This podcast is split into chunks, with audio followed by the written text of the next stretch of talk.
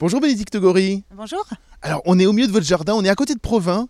Vous avez combien de mètres carrés de jardin là? On a euh, 1500 mètres carrés. 1500 mètres carrés de jardin. Donc, il y a beaucoup, beaucoup, beaucoup de plantes que à la fois vous cultivez, et puis il y a aussi des plantes sauvages. Et surtout, ce qui est intéressant, c'est que vous avez créé une société qui s'appelle Le Jardin et la Recette, et vous vendez dans des petits pots en verre ces mélanges de plantes pour faire différentes recettes. 80 recettes, je crois? On a effectivement 80 recettes aujourd'hui dans notre, dans notre catalogue. Elles ne sont pas toutes disponibles euh, au même moment sur le site puisque ça correspond à ce qu'on a euh, comme récolte. À la saisonnalité, quoi. La saisonnalité, exactement. C'est ça. Et effectivement, dans ce jardin, alors il y a peu de cultivés parce qu'en fait, l'idée, c'est vraiment de regarder ce que nous offre la, la nature de façon spontanée et généreuse. Donc, il y a plutôt des plantes sauvages qu'on a l'habitude de mettre dans la catégorie des mauvaises herbes. Et c'est ces plantes que, que j'adore, moi, à les, à les regarder, à les glaner, à les cuisiner. Et euh, en constatant qu'elles étaient plus dans nos assiettes aujourd'hui, euh, on a eu envie de les remettre dans l'assiette avec Aurélie, mon associée, en proposant des mélanges euh, aromatiques, des mélanges épicés qui vont twister une assiette vraiment en un clin d'œil avec ces plantes du jardin. Avant que l'on aille faire une petite balade dans le jardin, justement, racontez-moi un peu d'où vous venez, qu'est-ce que vous avez fait avant? Alors moi j'ai travaillé pendant un peu plus de 10 ans pour euh, une entreprise du CAC 40 et je me suis retrouvée un petit peu au milieu du guet en 2017-2018 avec des rapports du GIEC qui sortaient qui étaient alarmants et pour autant euh, euh, une vie qui continuait comme si de rien n'était.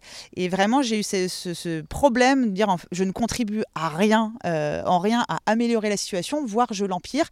Et donc on a décidé de prendre avec ma famille, de prendre un petit pas de recul, de se remettre un peu à la campagne pour euh, se reconnecter et euh, retrouver du sens dans notre, quotidien. Et la nature nous a apporté euh, ce sens.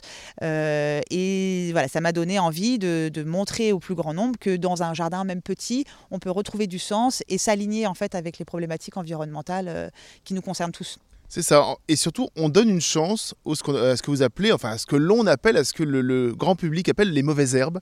Et en fait, on redécouvre avec vous les mauvaises herbes.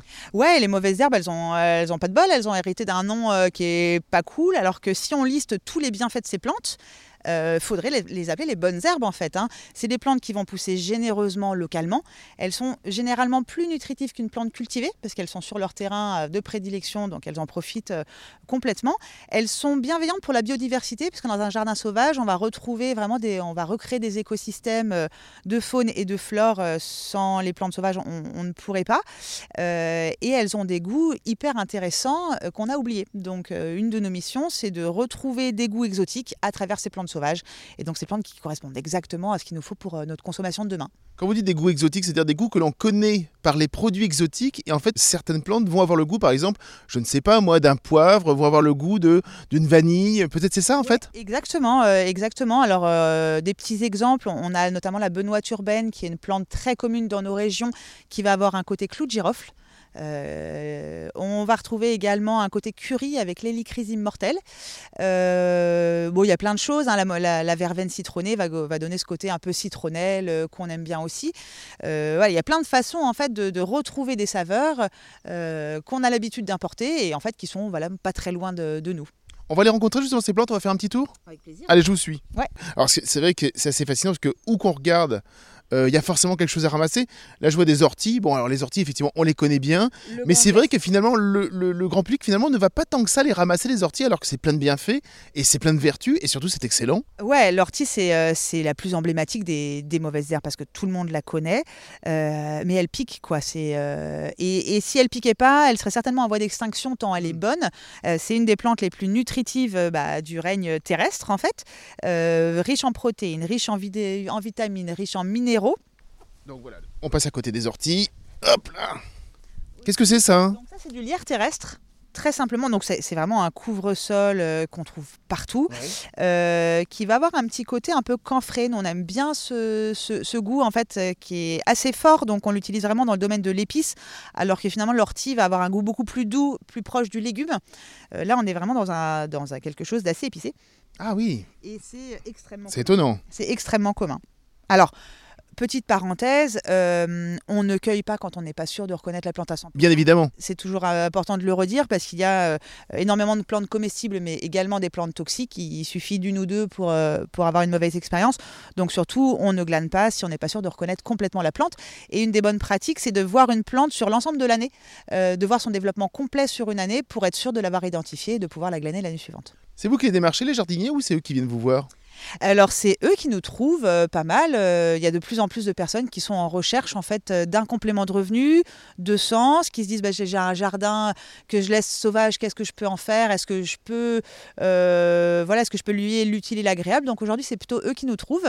Ce qui est sûr c'est que pour choisir, pour sélectionner les jardiniers qui peuvent faire partie du réseau, on a tout un processus assez précis de questions, de visites, d'études de son jardin avant de pouvoir confirmer qu'il rentre dans le réseau et qu'il peut nous vendre ses plantes sauvages. On fait très attention aux pratiques. Les jardiniers qui nous suivent euh, doivent avoir des pratiques agroécologiques, pas utiliser d'engrais, de- ou de pesticides de synthèse. Euh, Donc ça fait partie voilà, dans l'ensemble des questions et du profil qu'on dresse de- du jardinier pour savoir s'il est en mesure de nous vendre ses plantes. Qu'est-ce qu'on trouve d'autre dans votre jardin? On continue? Alors qu'est-ce qu'on trouve d'autre? Alors on arrive à côté des murs, forcément, on est en septembre. Ouais, alors forcément les murs c'est assez classique, mais c'est assez symbolique parce que souvent les ronces on veut juste les torpiller. Euh, or, la ronce, elle a, elle a beaucoup d'intérêt au jardin. Donc, nous, on a souhaité vraiment laisser ce, bosquet de ronces parce que déjà, euh, elle va nous procurer des, des murs euh, délicieuses. Et puis, ça fait des endroits où la, la biodiversité peut nicher. Et les, feuilles- les feuilles de ronces aussi, je crois, elles se sèchent et on en fait des choses. Hein Ouais, tout à fait. euh, les feuilles en tisane, euh, les bourgeons en gémothérapie, euh, les fruits, euh, ouais, vraiment euh, plein de choses à faire. Si on veut, on peut aussi tresser les tiges de, les tiges de, de, de ronces. Donc il y a plein de trucs à faire avec cette plante. Une fois que vous avez récupéré effectivement les plantes à la fois des jardiniers et les vôtres, avec le jardin et la recette, donc vous faites des petits pots, vous faites des recettes. Euh, comment ça fonctionne? Vous allez les faire sécher, c'est ça? Oui, alors les plantes sont séchées. En fait, ce sont nos jardiniers qui sèchent leurs propres plantes. Euh, L'intérêt de ça, donc on, a vu que le séchage est quand même un procédé hyper intéressant euh, à réintroduire à notre époque. Et ça permet en fait d'avoir des plantes qui sont séchées directement après la récolte et qui sont récoltées au meilleur stade de maturité. Donc les jardiniers récoltent au fur et à mesure de la saison et font sécher. Donc ça peut être sur des claies, ça peut être sur des, voiles, ça peut être en déshydrateur. Il y a plusieurs façons de s'équiper pour avoir, euh, pour avoir du matériel de séchage. On reçoit la marchandise des jardiniers. On a un contrôle qualité assez pointu hein, pour euh, identifier si on est bien sur la bonne plante, euh, si elle est au niveau de qualité attendue. Et à partir de là, on va la mixer, la broyer et l'assembler pour arriver aux recettes de bouillon, de pesto sec ou de gomasio. Merci beaucoup Bénédicte Gori. Donc je rappelle le jardin et la recette.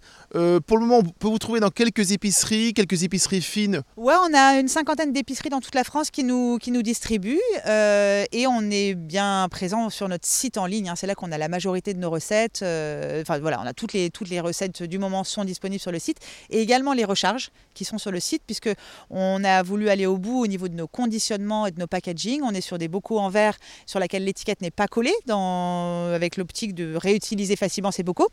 Euh, et donc on propose des recharges en craft compostable sur notre site pour chacun de nos produits. Et ça, c'est vrai que c'est que sur notre site et pas, pas dans les épiceries. Merci beaucoup. Avec plaisir.